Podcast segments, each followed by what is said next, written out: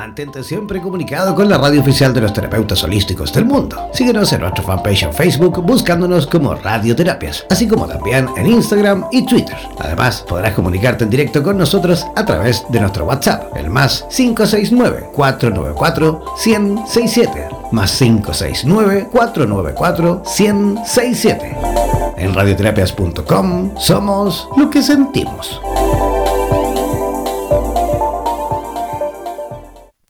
¿Por qué nos resulta tan difícil charlar sobre lo que nos sucede en la cama, sobre todo con quien la compartimos?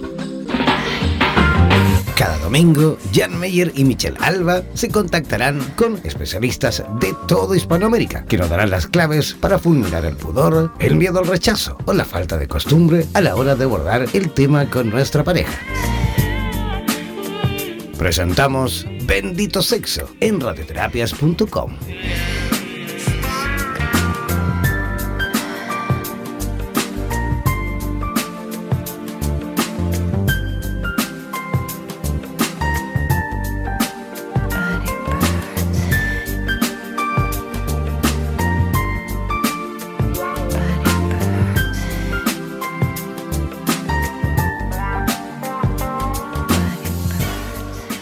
¿cómo están? Muy buenas noches, comenzando este programa maravilloso, Bendito Sexo, en la cual cada eh, día domingo tenemos la oportunidad de conocer y entrevistar y, por supuesto, compartir experiencias relacionadas al mundo de la sexualidad con los mejores eh, terapeutas vinculados, por supuesto, a esa especialidad desde cualquier país de Hispanoamérica. ¿ah? Así que nosotros ya felices y contentos de poder darles la bienvenida. Tenemos ya muchísima gente conectada a través de nuestra página web www.radioterapias.com en esta estación Latinoamérica, ¿vale? Estación, mejor dicho, en español, antiguamente Latinoamérica, ahora ya radioterapias en español para todo Hispanoamérica y también para España, aunque ya a esta hora es un poquito tarde, ellos ya se encuentran, yo creo, en la camita, la mayoría durmiendo. Tenemos seis horas de diferencia en este momento, así que, bueno, lo más probable es que ellos luego lo escuchen también a través de la grabación que emitiremos posteriormente, ¿vale? Ya, yo feliz y contento, como les comentaba, si quieren participar en el programa de esta noche y quieren hacerlo ya sea con comentarios, con sugerencias, con eh, saludos, con lo que quieran, ¿eh? No es necesario que nos envíen vuestros nombres, ya que este programa, por supuesto, es completamente anónimo en cuanto a comentarios, ¿vale? Si tú quieres participar, debes enviarnos por escrito un WhatsApp al más 569-494-1067.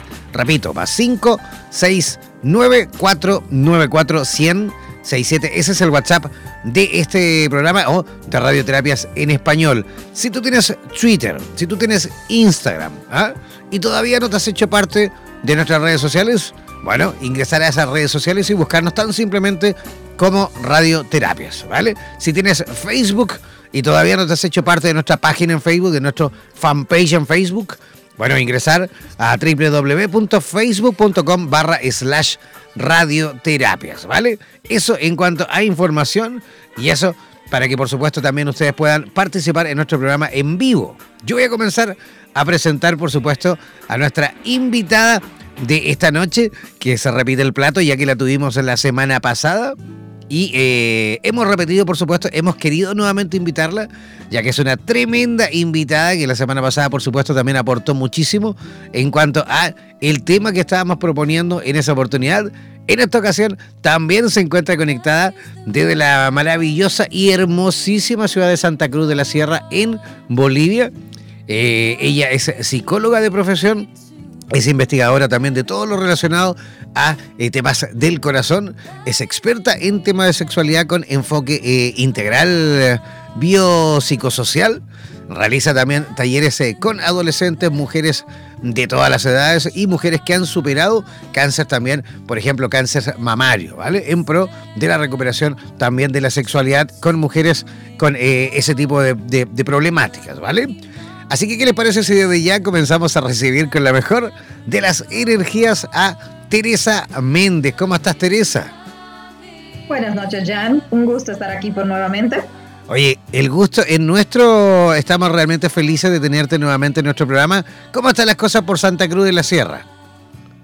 Están un poco fresquitas, se puso ya el frío, estamos empezando los sures típicos de Santa Cruz por esta época. Eh, frito, eso, pero usted, a ver, este, este, tú Santa Cruz de la Sierra igual es un clima tropical, ¿no? Pero igual tienen invierno, ah. disculpa mi ignorancia, ¿eh?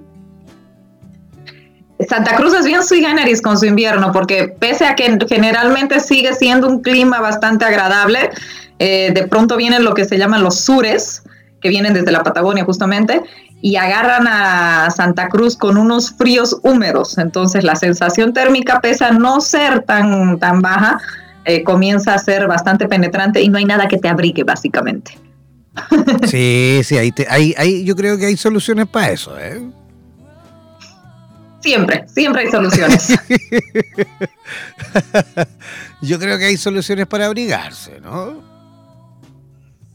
Tú, una profesional de la, de la sexualidad yo creo que lo entiende, ¿no? En realidad cualquier ser humano tendría que entenderlo. Además hay una parte científica que indica que para evitar la hipotermia el cuerpo humano es el mejor transmisor de la calidez. Absolutamente, claro que sí. Yo coincido completamente con ese, con ese argumento. Yo creo que es así. ¿eh? Oye, eh, tenemos un tema maravilloso esta noche. Eh, repito, quiero repetir nuevamente, por supuesto, el WhatsApp para aquellos que quieran participar, el más 569-494-1067. Ese es el WhatsApp de nuestro programa para todos aquellos que quieran, eh, aquellos o aquellas que quieran, por supuesto, opinar, participar, ya sea con comentarios, con opiniones, de manera, por supuesto, completamente confidencial, ¿vale? En nuestro programa Bendito Sexo. Hoy vamos a hablar de un tema maravilloso Disculpen, mi garganta está un poquito rara el día de hoy. Eh, un tema maravilloso que es la sexualidad en la tercera edad, ¿sí o no, amiga mía? Así es. Solemos pensar, primero tendríamos que definir qué es la tercera edad, ¿no? Eh, hay muchos argumentos sobre ello.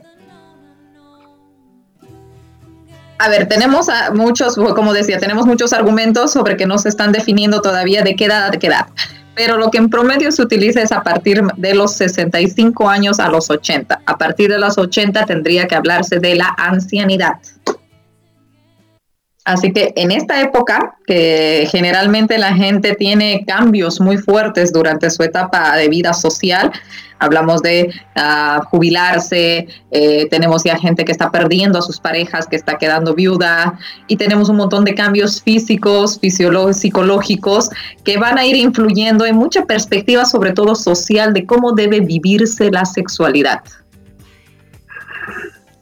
Porque realmente hay cambios, por supuesto, en la sexualidad de, en, en, cuanto, digamos, a lo físico, por supuesto, también que vamos viviendo, a medida que vayan, que van pasando, por supuesto, los años, también vamos sufriendo una cierta cantidad en cuanto a, cambios, ¿no? De carácter, eh, digamos, sexual, en nuestro cuerpo, en nuestro organismo también va cambiando, ¿no? Todas las etapas que vivimos nos permiten explorar nuestra sexualidad de manera diferente. Entonces, esta tercera edad, que así se llama, también. Y comienzan por los cambios físicos, que son los primeros, que de alguna manera como que hacen sentir, ah, históricamente hablando, como que se acabó un poco tu vida sexual o que el apetito está bajando un poco en ritmo y, ah, y ganas, pero no es solamente, esto es un mito social ya que en realidad la parte de la, la, parte física va a depender mucho de cómo has vivido previamente, cómo has cuidado tu cuerpo para que no tenga patologías crónicas que puedan afectar mucho todo el desempeño de tu sexualidad.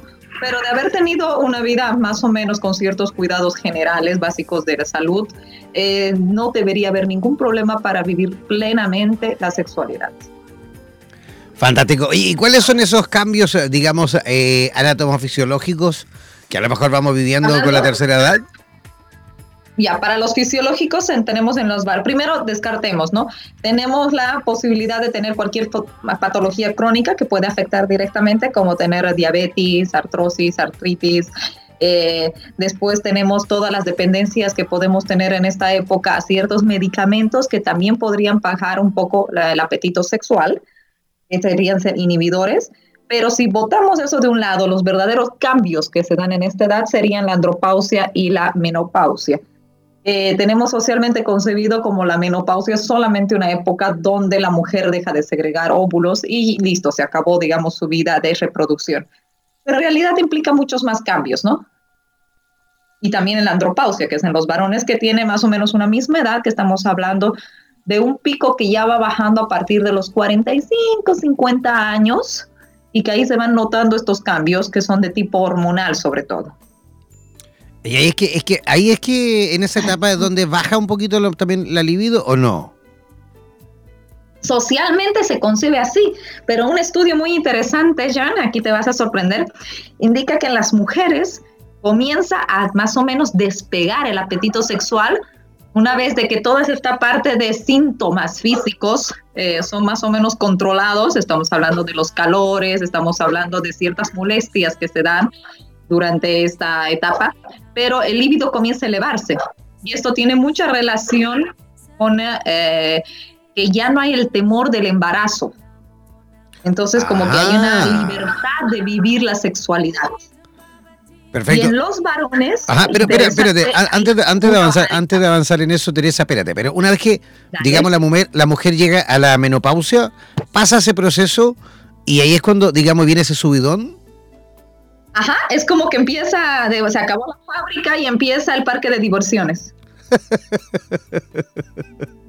Perfecto, maravilloso. ¿Y en el hombre qué pasa en el hombre? En el hombre hay una reacción un poquito contraria.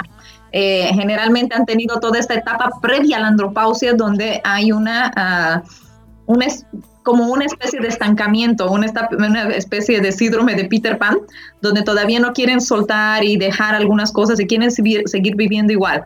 Pero hay cambios físicos que eh, también hacen madurar ciertas perspectivas y comienzan no a bajar el apetito sexual, sino a ser más, eh, más profundo, más escogido, eh, comienzan a ampliar no solamente al coito, digamos, el placer, sino que comienzan a ampliar un poco el espectro de placer de, vivir su sexualidad, no solamente plasmada en un coito o en llegar a un orgasmo. ¿Por qué?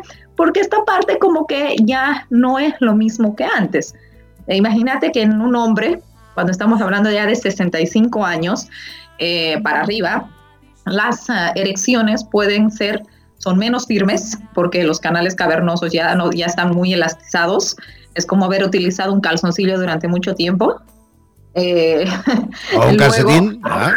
Un calcetín. Va, también la metáfora. Claro. Después tenemos que las erecciones tardan mucho más en lograrse. Si antes en 30 segundos se podía lograr una erección, en esta etapa puede lograrse hasta en 10 minutos. Entonces, pero tardan más en eyacular, por lo tanto, el tiempo de duración es mucho más extenso y puede tener oportunidad de tener mayores experiencias y mayor exploración y experimentación.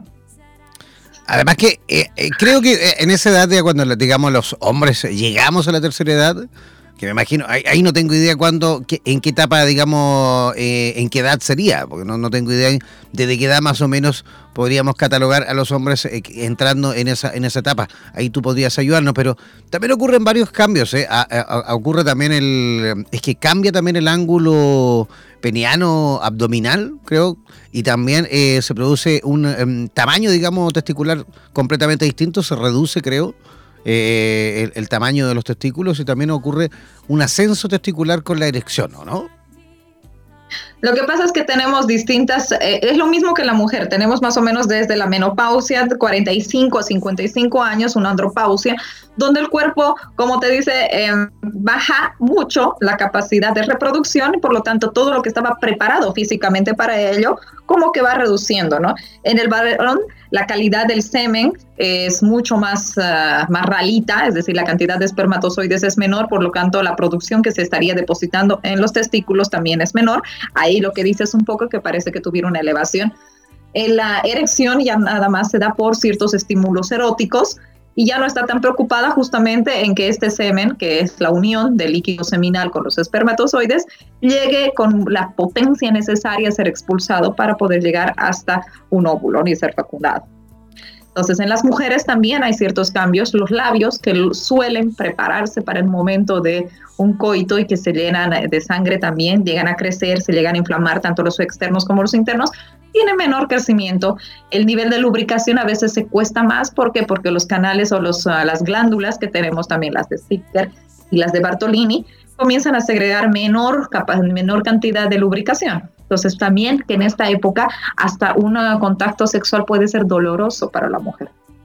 porque hay menos lubricación. Claro, prácticamente no, no hay lubricación. Ahí hay que, eh, en esa etapa es cuando ya hay que ayudarse, digamos, de, lubricantes y, sustancias, digamos, externas, ¿no? Sí, no es que no hay, sino que disminuye porque simplemente el cuerpo dice, bueno, ya la, esta, esta actividad ya se fue, que es la parte de reproductiva.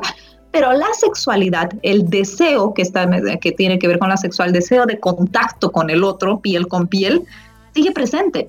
Y aquí es donde entra la otra parte. Y hemos hablado de muchos de los cambios fisiológicos que tenemos durante esta época que pueden disminuir, digamos, nuestro apetito, que pueden de alguna manera hacer todo el toda la parte del coito un poco menos placentera, menos además con mayor paciencia, eh, con no tanta las, eh, tal vez la pasión que se suele tener de más jóvenes, porque hay que tener más cuidados, ¿no?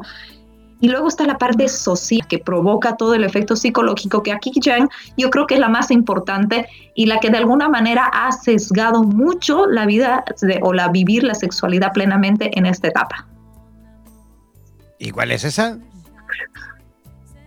Los mitos Actualmente, por ejemplo, a ver, en esta etapa, ah, primero tenemos la gente que se queda sin pareja. Esa ya no hay mucho donde irle porque eh, ahí hay un corte y es posible que su sexualidad se vea truncada, pero creen que ya no pueden rehacer. Es decir, como que se acabó la parte de la reproducción, se acabó la pareja que tenían regular, entonces como que ya se acabó también su sexualidad.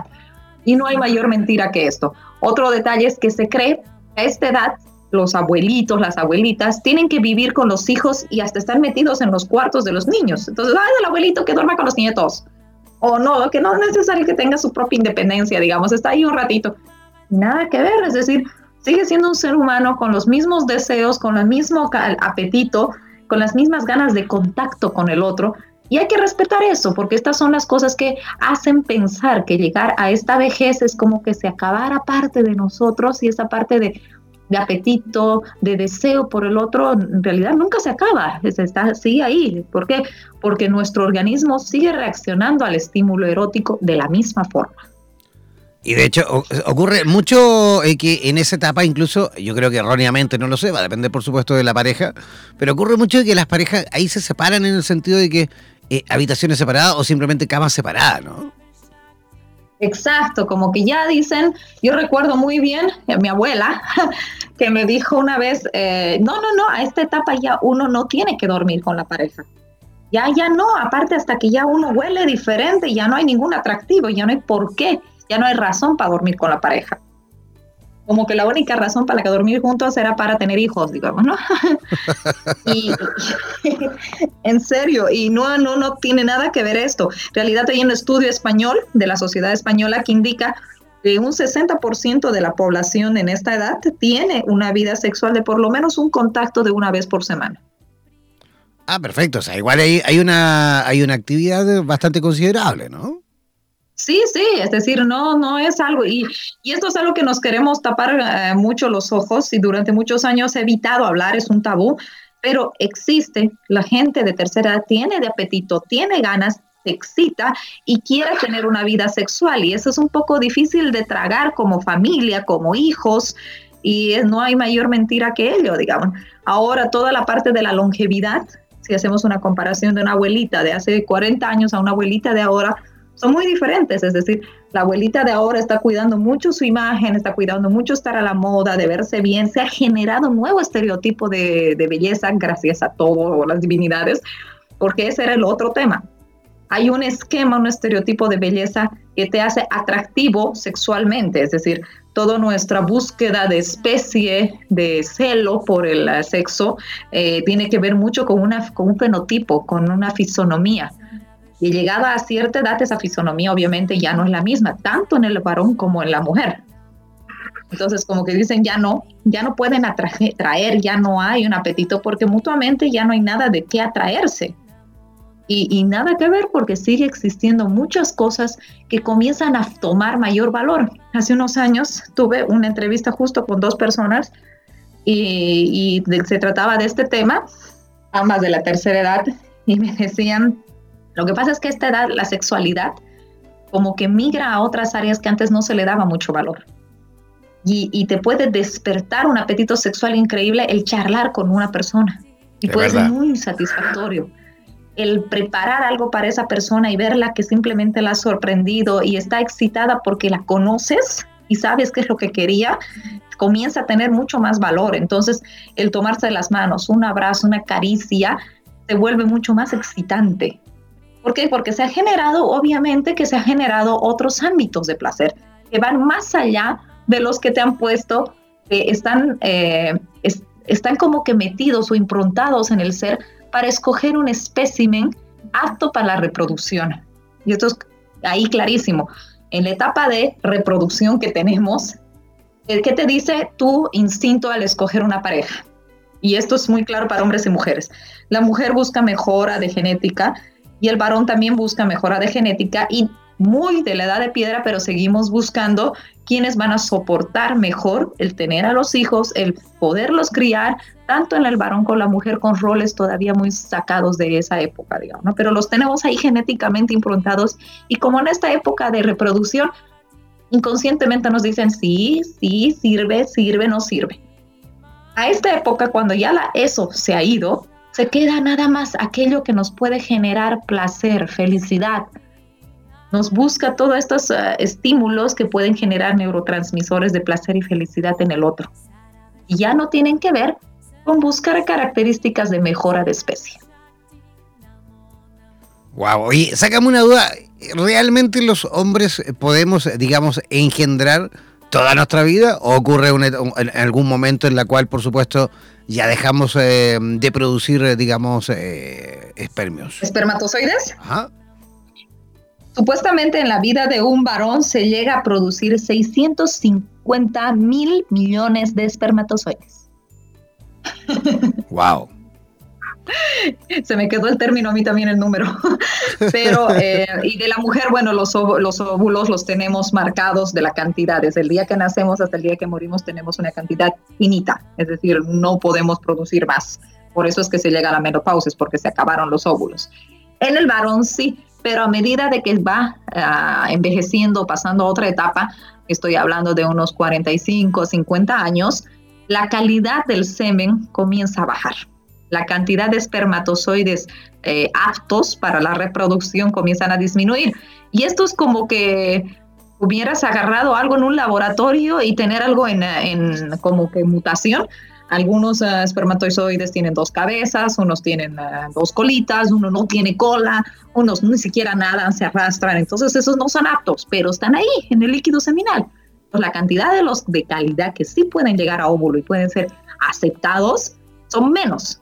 Por lo tanto, sí es posible una fecundación, pero tiene que ser muy en el momento correcto, muy, muy todo, que todos eh, los planetas estén alienados. Increíble.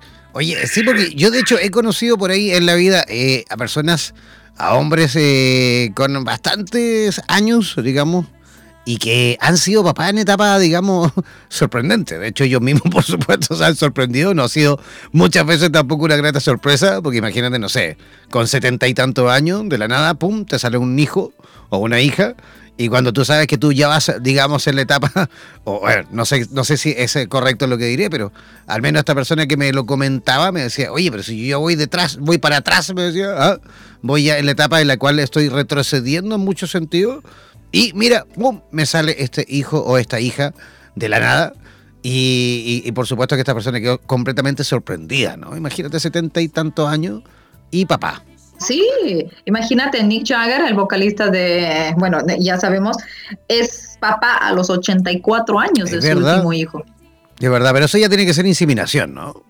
No, eso es lo mejor. La ventaja es que desde que se creó el, el Viagra, que es un vasodilatador, eh, que no pueden consumirlo por si acaso personas que tengan condiciones cardíacas, porque justamente va, va, a provocar alguna alteración. Eso tienen que saberlo, no es para cualquiera. La dosis también tiene que ir más o menos, justamente valga la redundancia, dosificando según las necesidades de la persona, pero permite a los varones tener erecciones que van a ayudar justamente a esta propulsión del semen, digamos, ¿no? Que van a mejorar, abrir el camino y podrían incrementar por mucho las posibilidades de un embarazo. ¿El, el, Viagra es igual, eh, similar al Cialis? ¿Cómo? ¿El Viagra es lo mismo que el Cialis? Cialis creo que se llama, que es otro medicamento similar. ¿No lo conoces?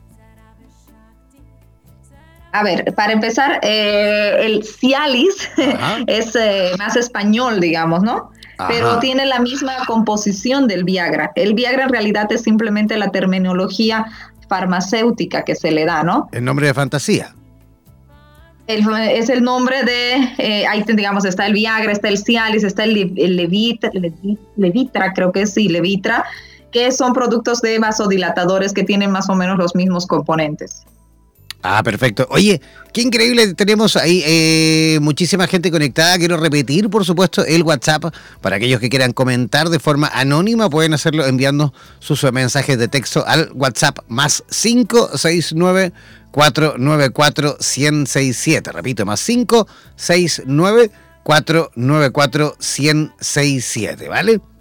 Oye, maravilloso esto de conversar con respecto a la sexualidad en la tercera edad, ya que tenemos una gran cantidad en cuanto a mitos, ¿no? Muchas personas creemos de que en la tercera edad, por supuesto, eh, las personitas ahí bajan eh, considerablemente, digamos, la actividad sexual, pero por lo que hemos ya ido, digamos, averiguando, investigando y por supuesto la ciencia, los psicólogos, los sociólogos y todos los que se dedican, también los sexólogos a estudiar esta, esta materia, nos hemos encontrado con esta maravillosa sorpresa de que no, no disminuye tanto como creíamos eh, la, digamos, la actividad sexual en la tercera edad, ¿no es cierto?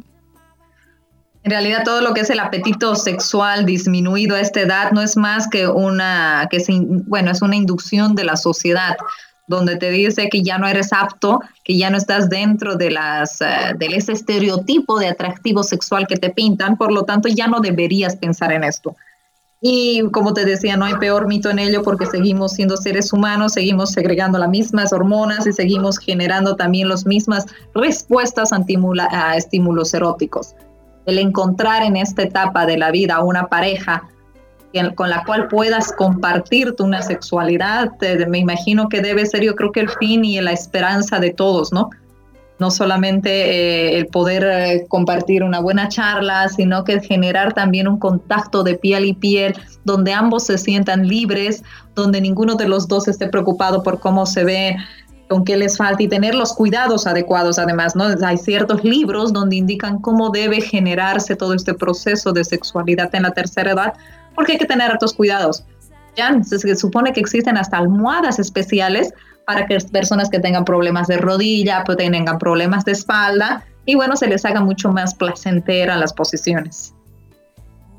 Ajá, maravilloso. Es que yo también pensando un poquito en eso, en cuanto me refiero a este cambio de vida que ocurre con la tercera edad, también tiene que ser un poquito más complicado para ellos porque, a ver, en primer lugar, en la tercera edad ya como empiezan algunas patologías, como se quedan también solitos, los hijos me refiero se van de casa, eh, algunos quedan viudos, otras viudas, y quedan por supuesto ahí sola, por eso te digo, lo vital a lo mejor de encontrar un compañero o una compañera en esa etapa de la vida, porque te digo que además de todo eso que te acabo de comentar, también muchas veces justamente eh, a la tercera edad eh, uno eh, se queda viviendo con los hijos muchas veces o se va a vivir algún eh, asilo, alguna casa, digamos, de reposo de, de, la tercera edad. Entonces, eso me imagino que también dificulta, por supuesto, la intimidad de ellos, ¿no?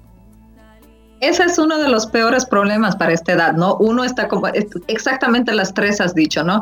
Eh, la pérdida de la pareja por viudez, que es como que anulara totalmente la capacidad o la posibilidad de contacto con el otro sexo o, con el, de, o tener una sexualidad de algún punto. El tener que compartir la casa, la habitación con los hijos, con los nietos, y ahí como que es el abuelito y el abuelito tiene solamente y la abuelita tiene un rol y listo y no tiene más y el derecho de excitarse comienza a ser secundario, el derecho de tener a alguien de intimidad comienza a ser secundario porque no le dan. Es decir, no es que le dan un apartamento solito al abuelito, digamos, no, a la abuelita. Y el otro es de que estos lugares de reposo alguna vez también los tienen en una situación donde no pueden generar mucha vida social.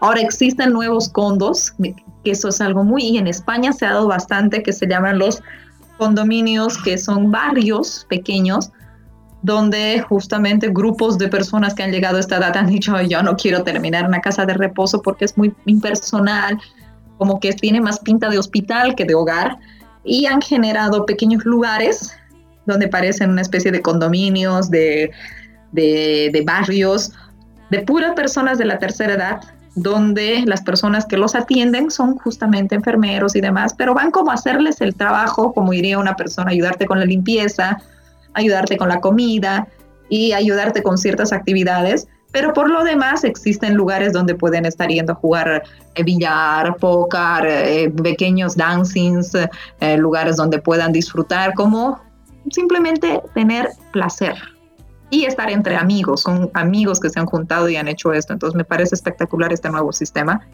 Nuevamente, porque la vejez ahora, la esperanza de vida es mucho más extensa y la vejez tiene mejor calidad de vida. Claro, de hecho, estamos hablando que, por supuesto, me imagino, es eh, gente de la tercera edad que se va a vivir a lo mejor este tipo de, digamos, de viviendas.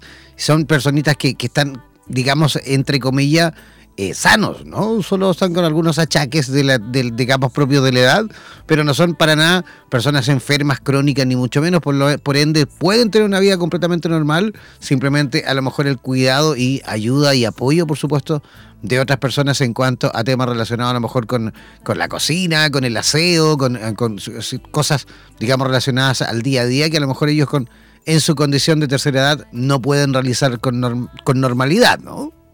Claro, estamos hablando, como tú dices, bueno, ciertas patologías crónicas son muy manejables y son muy típicas y ahora más bien se puede tener muy buena calidad de vida gracias a ciertos medicamentos, ciertos también hábitos de vida saludable.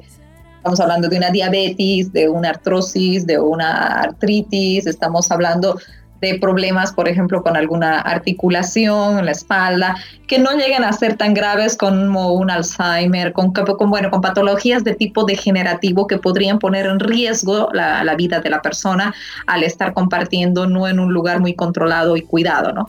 Pero de otras maneras, es decir, se aprende a vivir muy bien. Y esto todo depende ya de cómo hemos cuidado nuestro cuerpo previamente. Alguien me decía, tu edad, tu calidad de vida, eh, en esta edad, a los 65, 70 años, va a depender mucho de cómo has tratado tu cuerpo previamente. Entonces, mientras mejor lo hayas tratado, tu expectativa de calidad de vida a esta edad es mucho más esperanzadora. Y por lo tanto, tu desempeño dentro de la sexualidad va a ser mucho más, uh, bueno, vas a tener un espectro de acción mucho más amplio.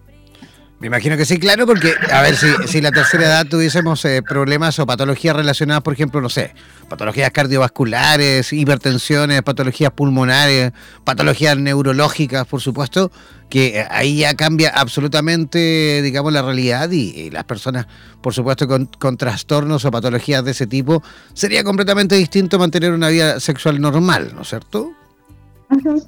Pero ahora es la genial de estas nuevas generaciones. Estamos hablando de gente de 65, 70 años que se mantiene activa en ciertos trabajos de asesorías, todavía hace trabajos manuales, eh, mujeres que estoy viendo que andan en tacos, cosa que todavía yo no hago todo el día, digamos, ni idea, y, y, las vemos con zapatos altos, muy bien arregladas, hay productos muy naturales para evitar alergias, eh, el tipo de alimentación, hay un montón de suplementos que ayudan a mejorar la disminución de toda la musculatura, de la parte del calcio, de los huesos, y esto obviamente va a permitir poder vivir la sexualidad plenamente. Imagínate en esta edad la belleza de tener todo tu cuerpo en una condición apta, tener el tiempo, tener las ganas y ya no tener las responsabilidades. Y, ya no, y ya no hay niños chicos que cuidar y ya no hay nadie que te molesta, ¿no? Entonces te puedes ir de viaje, puedes irte a una cabaña, esconder durante un fin de semana y vivir muy apasionadamente con esta pareja, eh, ampliar mucho toda toda exploración de sexualidad. Ya no hay miedos, inseguridades. El varón ya no está queriendo demostrar que es un macho, de que tiene hembras por todos lados, que todavía tenemos eso así metido que es algo todavía que estamos aprendiendo a desligarnos y que está muy, muy dentro de nuestra genética y tiene que ver esto con conseguir la preservación humana, es decir, no tiene que ver mucho con machismo y feminismo, no, sino que es algo con la preservación humana que se ha ido generando evolutivamente y en este momento estamos cambiando un poco la percepción de ese concepto. Pero te estás desligando esta edad de todo eso. Lo mismo la mujer ya no se siente insegura de su cuerpo, ya no se siente insegura de ese bombardeo social de cómo debe ser vestirse, andar, hablar, y como que puede estar más libre. Entonces, nos estamos deshaciendo de un montón de barreras que nos han reprimido a vivir esto plenamente. Entonces es una edad fantástica si te encuentras apto físicamente, si no tienes ningún problema que te impida mucho vivirlo. Me parece una de las mujeres, realmente me parece, como decían antes, una época de oro para disfrutar. Oye, y Teresa, ¿y cómo son realmente, cómo ocurren o cómo se viven esos cambios en los patrones sexuales en la, en la tercera edad? Pues como te decía, el líbido está más relacionado no con la excitación directamente genital, sino más como un alboroto neuronal, eh, hormonal, bueno, que te va a generar el mismo, el, mismo estímulo erótico, ¿no? Pero ya no estás buscando el simple coito, ya el, el orgasmo no es la meta. Ah, tenemos, por ejemplo, que muchos, ah, en el varón sobre todo, dicen que, que de cada cinco encuentros se tienen dos eyaculaciones. Entonces, y no significa que sea insatisfactorio. Entonces, como ya no es el fin ese, eh, el fin está en pucha, tuve una erección y la estamos pasando fenomenal y sigo disfrutando con mi pareja, entonces comienzas a estimular otras áreas generando las mismas hormonas de placer. En la mujer lo mismo, es decir, como se hace un poquito más complicada la penetración, eh, la lubricación, eh, los orgasmos también son menores, los espasmos posiblemente sean a veces muy confundidos con el dolor por este mismo hecho de la elasticidad. Pero la vivencia en conjunto, el roce piel a piel, las caricias, esos estímulos como comienzan a ser mucho más prioritarios, comienzan a tener mayor incidencia en la generación de neurotransmisores de placer. Fantástico. Y como tú decías justamente al principio, justamente yo creo que van eh, aumentando, se van desarrollando otras, eh, digamos, eh, ¿cómo decirlo? Otros eh, saborcillos, ¿no? El olor, el, aroma, ¿ah? qué sé Comenzamos a ampliar, comenzamos a tomar ciertas variables que antes simplemente estaban ahí y que era bien que estén, digamos, ¿no? Pero ahora comienzan a ganar mayor importancia, como dices eh, el aroma a la otra persona, el roce de la piel, el cabello, el, sonido de la voz, el pequeños detalles que el otro tenga conmigo son mucho más valorados. Por ejemplo, en el varón, eso me decía este señor y me parecía fenomenal. Le fascinaba el hecho de hacerse muy al caballero. Esto es muy personal, ¿no? De cómo va desarrollándolo cada uno. Pero en él eh, quería ser todo un caballero antiguo y le fascinaba el hecho de que a esta dama la cuidaba en prepararle la cena, él prepararle la de cero, se hacía una lasaña desde la masa, se tomaba toda la tarde y le hacía la cena y las velas y irla a recoger y esperarla con el ramo en la puerta. Y ese ritual a él lo satisfacía. ¿Por qué? Porque hacía sentir muy bien a la otra persona y le tenía mucha satisfacción ya a ese nivel. La intimidad del simplemente hecho de leerse mutuamente, estar desnudos en la cama, leyendo poesía, leyendo un libro, viendo una película, simplemente sintiendo el cuerpo del otro, ya era bastante. Entonces, comenzar a valorar esos detalles, esos momentos en esta época comienzan a ser muchísimo más excitantes.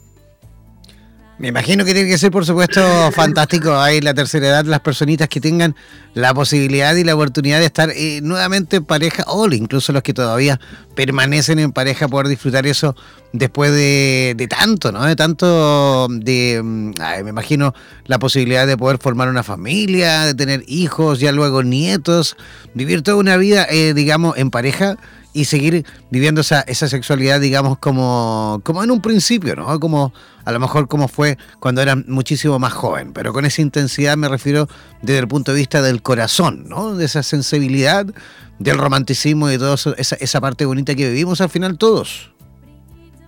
La, como dijiste, la parte del romance comienza a ser muchísimo mejor percibida por el otro y el hecho de ya no haber, ya no tener que cumplir con ninguna exigencia social, es decir, ya trabajo, hijos, cuidado, mantener lo que sea, es secundario, entonces permite tener mucho más tiempo y comienzas a darle también mayor desarrollo a estas áreas. comienzas a cuidar más.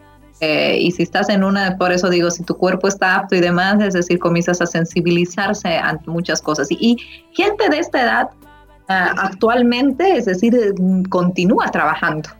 Es muy interesante porque se dice que este tipo de actividad intelectual también incide directamente a la capacidad de, cómo vas a vivir tu sexualidad, capacidad sexual, como se dice. ¿Cómo, cómo, cómo, cómo, cómo es eso? A ver, ¿cómo es eso?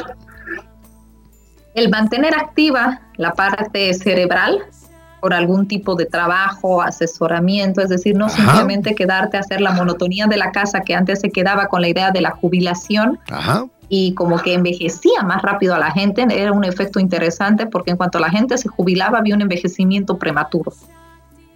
Y ahora no, es decir, la gente, aunque sí ha dejado el trabajo cotidiano, el trabajo que, bueno, se tenía fijo, y mantiene alguna actividad intelectual, es decir, eh, se han vuelto una especie de profesores voluntarios, de cuidadores, de capacitadores voluntarios, son asesores, tienen todavía mucha capacidad de trabajo manual, ese de talleres de arte detallado y todo eso que todavía tienen mucha capacidad. Entonces, este mantener al cerebro activo, mantener al ser desarrollo uno, que va a mantener mejor todo lo que sean problemas de memoria y demás, también mejora ah, toda la capacidad sexual.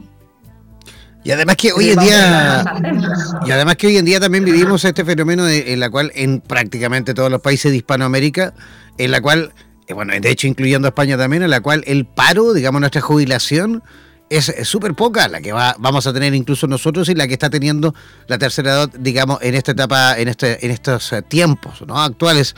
Por lo cual, te obligan eh, eh, a seguir trabajando. Aunque te jubiles, tienes que buscarte igual, eh, digamos, otra fuente de ingreso. Y al final no, no se vive la jubilación o esa etapa de la tercera edad como debiese, ¿no? No, no, no todo el mundo tiene la oportunidad a lo mejor de poder quedarse en casa y disfrutar de esa jubilación o ir a un parque a, como se hacía a lo mejor antes a darle migas de pan a las palomas, sino que hoy en día prácticamente todo el mundo tiene que seguir trabajando para poder subsistir. Y eso hay que verlo de alguna manera como positivo, porque como te decía, había un efecto de envejecimiento prematuro. Y ahora, es decir, esta gente tiene que ser muy creativa porque tiene que generarse fuentes de trabajo, porque ya no son recibidos generalmente en toda la, carrera típica. Entonces se generan nuevas alternativas de trabajo, se vuelven más creativos. Eh, ya no están en eso, por ejemplo, justo este, esa, esa escena que acabas de describir de ir a darle las miguitas, eh, en algún punto iba disminuyéndoles la capacidad eh, de, esperanza de vida, ¿puedes creer? Porque el mismo cuerpo va diciendo, ya no hay mucho que hacer, entonces como que nos estamos quedando quietos y hay una especie de estado catatónico que comienza a decidir del cuerpo pueda ir apagando ciertas áreas y provocan justamente la enfermedad, ¿no? Correcto, correcto. Oye, dime una cosa, eh, todos sabemos, por supuesto, que en la tercera edad, la mayoría, yo creo que hay un, alto porcentaje de ellos que tiene que depender también de distintos tipos de fármacos, ¿no? Eh, los fármacos también, me imagino, em, afectan a la sexualidad en cuanto al hombre y a la mujer, ¿o no? Totalmente. Y, esto es muy claro en, hasta en la disminución de todo lo que sea vida sexual, ¿no? Todas las condiciones de tipo renal, por ejemplo, y los medicamentos que tengan que ver van a disminuir todos los que tengan que ver con tipos de glándulas, eh, especialmente la tiroides, también van a disminuir. Aquellas que tengan que ver con ah, esclerosis también van a disminuir, es decir, van a atacar directamente a la parte de apetito sexual. Pero entonces hasta una parte por lógica, es decir, si estás con algún dolor o alguna incomodidad en el cuerpo, un poco difícil que estés pensando en generar algo de sexualidad, digamos, con tu pareja. Pero hay que tener cuidado además, como te decía, también con la mezcla ¿no? de químicos. Ahora tenemos muchos químicos que nos ayudan justamente a abrir un poco el apetito sexual eh, o generar mejores condiciones físicas como el Viagra. Eh, y eh, tienen que tener ciertos cuidados para no interactuar con otras medicinas, por ejemplo la del tipo cardíaco. La diabetes también hay que tener mucho cuidado, ¿no?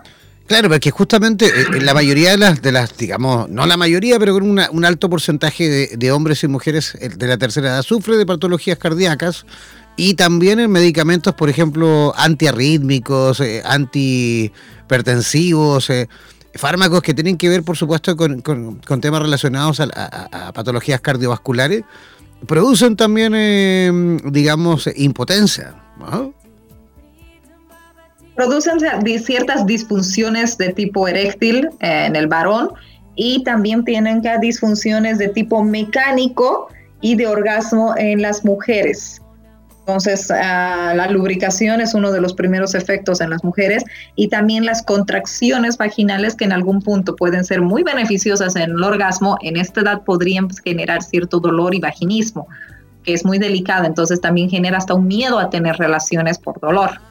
Y en los varones tiene que ver más con un tipo, es decir, si tienes algún problema de próstata, si tienes algún ah, problema de eh, justamente estos medicamentos que te van a generar una disfunción eréctil, estos son pasajeros los efectos, pero afectan directamente a la psicología humana y esto es lo delicado. Como te decía, en las mujeres un vaginismo que puede provocar el miedo por el dolor que pueda sufrir durante una relación sexual. Y en los varones, varones el hecho de no poder generar una erección o no generar una erección completa también va a provocarles cierta eh, aversión a tener algún contacto sexual con el otro.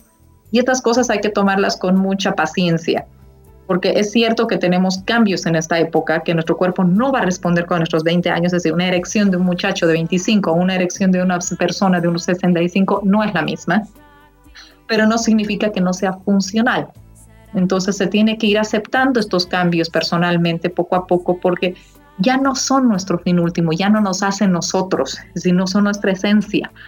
Van a permitirnos vivir una sexualidad, pero también hay otras partes que nos van a seguir permitiendo. Entonces tiene que ver mucho con las ansiedades personales que van generándonos estos límites o estas barreras para poder vivir nuestra sexualidad plenamente. A ver, tenemos una pregunta que nos viene llegando desde, eh, desde Ecuador, ¿vale? Desde Guayaquil. Desde Ecuador, Pamela Soto nos pregunta, ¿qué es realmente la difusión sexual en la mujer? Las disfunciones sexuales en la mujer están consideradas dentro del DSM-5, que es más o menos la Biblia de todas las patologías psicológicas. Y eh, están las de dolor, están las inducidas químicamente, las que tienen, bueno, generación netamente biológica de tipo neurológico sobre todo, y eh, las que tienen algún problema del tipo mecánico. Se, se, dividen así más o menos, ¿no? En las del dolor estarían estas del vaginismo y la disploremia. Después estarían las de anorgasmia, que significa la imposibilidad de tener eh, orgasmos, que pueden tener un origen o una etiología del tipo físico o también del tipo, eh, del tipo psicológico. Todas estas patologías tienen eh, tratamientos, no hay ningún problema de que puedan de alguna manera evolucionarse. También están los trastornos de la excitación sexual de la mujer, que sean problemas de no generar el estímulo, la respuesta adecuada a todos estos estímulos eróticos para tener eh, todo este proceso de preparación o disposición lista para estar listas para el coito, es decir, la inflamación de los labios, la segregación de todas las, las glándulas de, eh, de, lubricación, la misma excitación, la agitación de, eh, respiratoria que te permite toda esta sensación de pasión todo esto es parte de los trastornos que se generan también en la mujer. En el varón también tienen más o menos la misma clasificación. Están todas las, ah, bueno, todas las disfunciones eréctiles, que son de las más típicas que se dan en los varones, eyaculaciones precoces, también hay las de dolor, y también tienen todas etiologías, tanto físicas, fisiológicas, y dentro de las físicas están tanto las neurológicas como las del tipo mecánico biológico. Oye, y en conclusión yo podría decir, por supuesto, que sería vital, digamos, para eh, la tercera edad, que ellos pudiesen también vivir eh, una mejor educación sexual también en esta etapa, ¿no? Tener, a lo mejor que se pudiesen hacer, realizar talleres, eh, actividades relacionadas con eso en la tercera edad sería, yo creo que de vital importancia, ¿no? Sería espectacular y siempre ha sido, es decir, ese sería el fin de, de, poder generar mejor calidad de vida sexual y acabar con todas estas estos mitos que nos hacen limitarnos o nos hacen sentir que está mal sentir en esta época, digamos, ¿no? Porque dicen, no, a mi edad ya está mal sentir eso, no debo. Y, y nada que ver, digamos, sigue siendo ser humano. Pero hay una, todavía hay una resistencia social es un poco difícil poner un cartel que diga talleres de sexualidad de la tercera edad, vengan. Es decir, hasta el hecho de animarse a inscribirse es un poco difícil todavía. Entonces hay que ir más o menos, ¿no? Y no estamos hablando de una sexualidad en la ancianidad que también está presente y se da de otra forma, ¿no? Estamos hablando de personas mayores de 80 años, estamos hablando de 55, 65 a 70 años. Es decir, es un periodo todavía que ahora es considerado de personas muy activas. Así es. Entonces, el acceso a la pornografía, por ejemplo, ha salvado mucho de estas épocas. Mm. claro que sí. Oye, de hecho, eh, yo creo que como conclusión en general, podemos eh, concluir, valga la redundancia, es que justamente la tercera edad no, eh, no está, digamos, oculta en cuanto a su sexualidad. Simplemente están eh, ahí, digamos, la viven de otra forma, la viven más bien a lo mejor en secreto, tienen todavía por un tema también generacional ese... ese mm, digamos, esa privacidad en cuanto a, ese tema, ¿no? Ellos no, no, lo, no lo exteriorizan tanto a lo mejor como, como las generaciones que, que, por supuesto tienen eh, la posibilidad de poder conversar estos temas abiertamente. Ellos se lo viven de otra forma, vienen de otros tiempos, por supuesto, viven esto en la intimidad de una forma completamente distinta, pero eh, la viven activamente, que eso es lo importante. Exacto, eso hay que considerar, es decir, eh, seamos conscientes de que estas personas siguen siendo sexuadas y que viven una sexualidad con mayor discreción, pero no significa que no esté presente. Así mismo es. Oye, Teresa Méndez, ¿cómo, cómo como las personas en Bolivia y por qué no decirlo también en el resto de Hispanoamérica que nos escuchan a través de radioterapias en español, cómo pueden contactar contigo. Tú eres una tremenda profesional en este en esta área, el área de la sexualidad en todas sus vertientes. ¿Cómo las personitas que quieran a lo mejor consultar, a lo mejor incluso de forma anónima o, o visitarte, pues que sería lo ideal, por supuesto, visitarte, ¿cómo pueden hacerlo? ¿Cómo pueden contactar contigo? Por supuesto. En Facebook es el lugar donde más pueden pillarme. Estoy con eh, Teresa Méndez directamente. En Instagram con tt.méndez. Y mi teléfono es con el prefijo internacional 591, el 77666-900 para lo que necesiten. Y como tú dices, es decir, esto no tiene que ser eh, con nombre y apellido, ah, sino que es una consulta que me parece tan valiosa como que les está doliendo la panza, es el dolerles algo de la, emocionalmente. Es verdad, es verdad, deberíase consultarse con toda la normalidad del mundo mundial, ¿no? Exacto. ya, repítenos por favor tu, tu Facebook, danos todas las coordenadas para que las personas puedan conectar contigo. Nuevamente, Facebook Teresa Méndez. Ajá. Instagram tt.méndez y mediante el WhatsApp o teléfono directo para quienes estén en Bolivia y podamos contactarnos y si están en otro lado con el prefijo 591 de Bolivia 77666-900, súper fácil. Facilísimo. ¿Puedo? Voy a repetirlo yo completo el, el WhatsApp de Teresa Méndez para aquellos que quieran, por supuesto, conectar con ella, deber hacerlo al más 591-776-66900. Voy a repetir, más 591-776-66900. Ese es el WhatsApp de Teresa Méndez en Santa Cruz de la Sierra, en maravillosamente en Santa Cruz de la Sierra, en Bolivia, ¿vale? Oye, Teresa, gracias de verdad, gracias una vez más por habernos informado de, cómo es el funcionamiento de la tercera edad eh, en cuanto a la sexualidad. De verdad, muchísimas Muchas gracias. gracias a ti, Jan, por la invitación.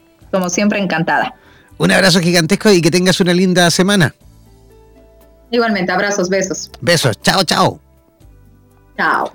Ya, yo comenzando ya a despedirme, gracias por la altísima audiencia de esta noche. Esperamos, por supuesto, mantenernos en sintonía. No se desconecten de radioterapias en español. Disfruten de nuestra programación continua y nos reencontraremos mañana en otro programa. Por supuesto, aquí mañana nos vamos a encontrar donde, eh, sí, donde el diablo perdió el poncho por la noche. Así que atentos siempre a las redes sociales. Un abrazo gigantesco. Que tengan una linda noche. Chao, chao, pescado.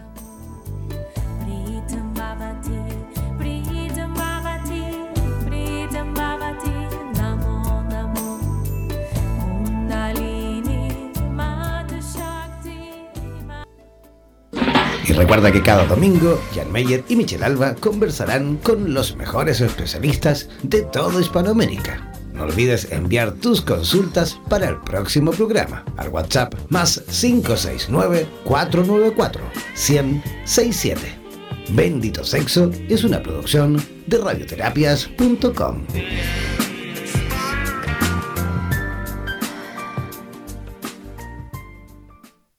Somos la radio oficial de los terapeutas holísticos del mundo. En radioterapias.com somos lo que sentimos.